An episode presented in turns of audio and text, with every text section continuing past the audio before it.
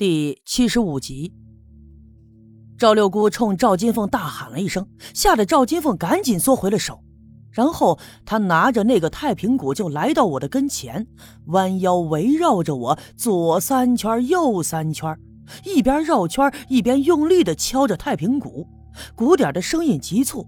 她用颤抖的声音喊叫着：“老仙显灵了，老仙显灵了。”人们从来没见过这样的阵势，也都吓坏了，瞪大了眼就盯着躺在地上的我。可是说来也奇怪，原本浑身抽搐、已经昏迷不醒的我，竟然随着六姑手里的鼓点儿，身子一下又一下的扭动了起来。我的身子变得柔软，在地上扭来扭去，就像是一条蛇一样。这。老老老老老仙儿显灵了！院子里的几个保安队员见了，早已经吓坏了。这些人原本就相信这世上真的有鬼神，也特别的仰慕赵六姑。他看到我这个样子，他们不由自主的扑通通就跪在地上，朝着我的方向一个劲儿的磕头，嘴里也跟着喊叫：“老仙儿显灵了！老仙儿显灵了！”院子外面那些人见了，也都从墙头上和树上爬下来，跪在地上，朝着村部院子的方向跟着磕头。于是，一时之间，里里外外的百十来号人都跪了下来，呼喊着老仙儿的声音是一阵紧似一阵。赵金凤站在我的身旁，被眼前的一切吓得目瞪口呆。他不知道我到底是怎么了，也并不在意到底是不是老仙显灵。只是看着腿上有伤的我在地上扭来扭去，他感到特别的心疼。直到六姑手里的鼓点停住了，我也停止了扭动，慢慢的用手撑着地面，盘腿坐在了地上。我的头用力的低着，双目紧闭，呼吸也变得急促了起来，喉咙里发出了呼噜噜的声响。这个时候，六姑回头冲刘老二招手。在家出来的时候，六姑早已经交代好了，刘老二也已经准备好了一切。他连忙在一旁拿过了请神之前六姑就交在他手里的那个烟袋锅，那里面早已经装好了旱烟。他把烟袋锅在前面的篝火上戳了一下，把烟丝点燃，递到了六姑的手里。六姑把烟嘴放在嘴里，吧嗒吧嗒的抽了几口，烟袋锅里的红光闪烁着。然后他扑通一声就跪在了我的面前，双手托着烟袋锅，举过头顶对我说：“这个烟是好烟，七仙女儿来浇水，王母娘娘掐的尖儿。这个烟儿啊是好烟儿，通阴曹来王九天，但求老仙儿施神圣保佑村寨，除鬼奸。”我头都没抬，伸手接过了烟袋锅，叼在嘴里，吧嗒吧嗒的抽了起来。站在一旁的赵金凤看着我的样子，她更加的惊讶了，因为她知道我平时根本就不抽烟的，即便是闻到了别人抽烟的味道，也都会呛得咳嗽起来。可如今看到我抽烟的样子，活像一个老烟炮。烟雾从我的嘴里吐出来，在我的脸上缭绕了一圈，就消散在空中，不见了踪影。院子外面的人也都试探着推开院门走了进来，但是他们却不敢靠近这堆篝火，更不敢靠近就在屋子门口席地而坐的我。在刘家镇所有人的心里，我是一个斯斯文文的文化人，来自县城，见多识广，彬彬有礼。人们也是第一次见到我抽烟的样子，他们都瞪大了眼，紧闭着嘴，不敢出声的看着我，就仿佛在看一个特别陌生的怪物。我拿着烟袋锅抽了两口，一挥手把烟袋锅扔在了一旁。这烟袋锅是黄铜的，被我扔得滚出去很远，发出了叮叮当当的响声。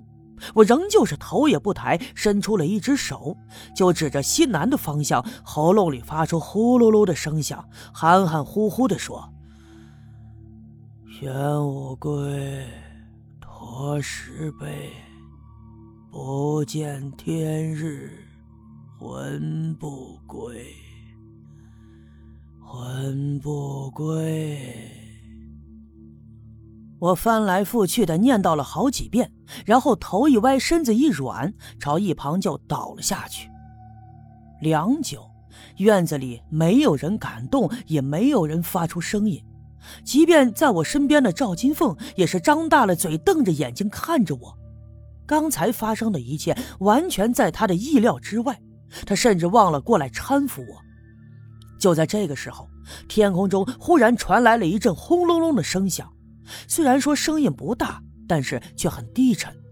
一片乌云不知道什么时候飘荡了过来，已经遮住了天上的星星和月亮。紧接着，几滴雨落了下来，落在了人们的身上和脸上。人们这才缓过神来，抬头看着天空。有人惊讶地说：“呀，下雨了！”他话音未落，雨点就稀里哗啦地落了下来。顷刻之间变大的就如瓢泼一般，院子中间那个篝火被雨浇的发出了滋滋的声响，冒出了白色的蒸汽，蒸汽在村部的院子里弥漫开来，人们纷纷的躲避，有的躲到了屋檐下，有的躲到了门廊里，离家近的人都双手抱着脑袋跑了回去。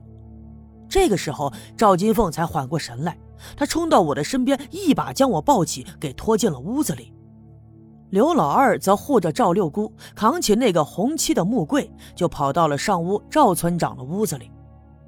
赵村长仍旧在屋子里抽烟，烟雾在他的脸上来回的缭绕，呛得他眯起了眼，面无表情的望着窗外。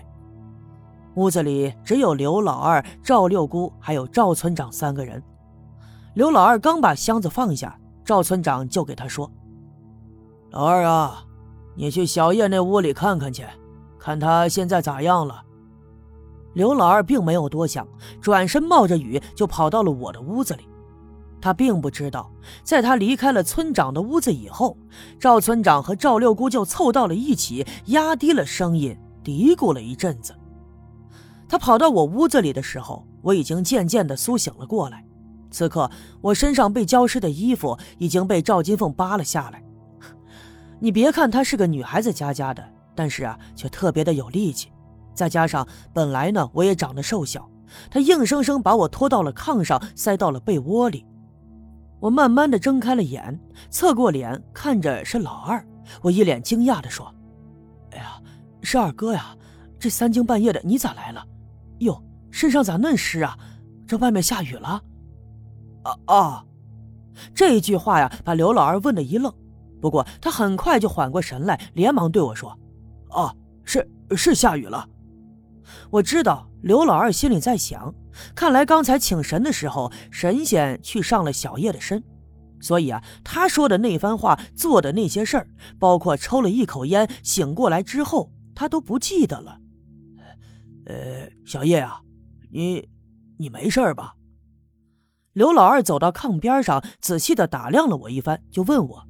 我冲他一笑，回答：“没事儿，没事儿，我这腿啊好多了。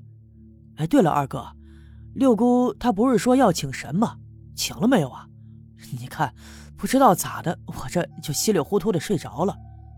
啊啊啊！呃，请了，呃，请了，请了。”刘老二敷衍的回答，回头跟赵金凤对视了一眼，赵金凤仍旧是一脸的纳闷，就问我：“哥，刚才的事儿。”你咋不记得了？啊，刚才咋了？刚才啥事儿啊？刘老二伸手拉了赵金凤，冲他使了一个眼色，意思是告诉他不要再问了。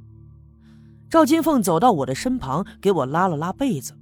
这个时候，院子里刮起了大风，风还特别的大，发出了嗖嗖的声响。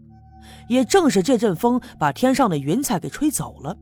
不一会儿的功夫，风收雨住。天上的月亮和星星又爬了出来，散发出暗淡的光。刘老二这才出了屋子，回到了赵村长的房间里。赵六姑呢，已经收拾好了东西。刘老二把那个木箱子搬起来，辞别了赵村长，跟着六姑出了院子。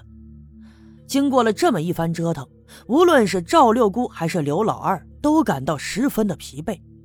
他们俩再次把箱子放在了驴车上，扶着六姑上了车，赶车往西走，回家去了。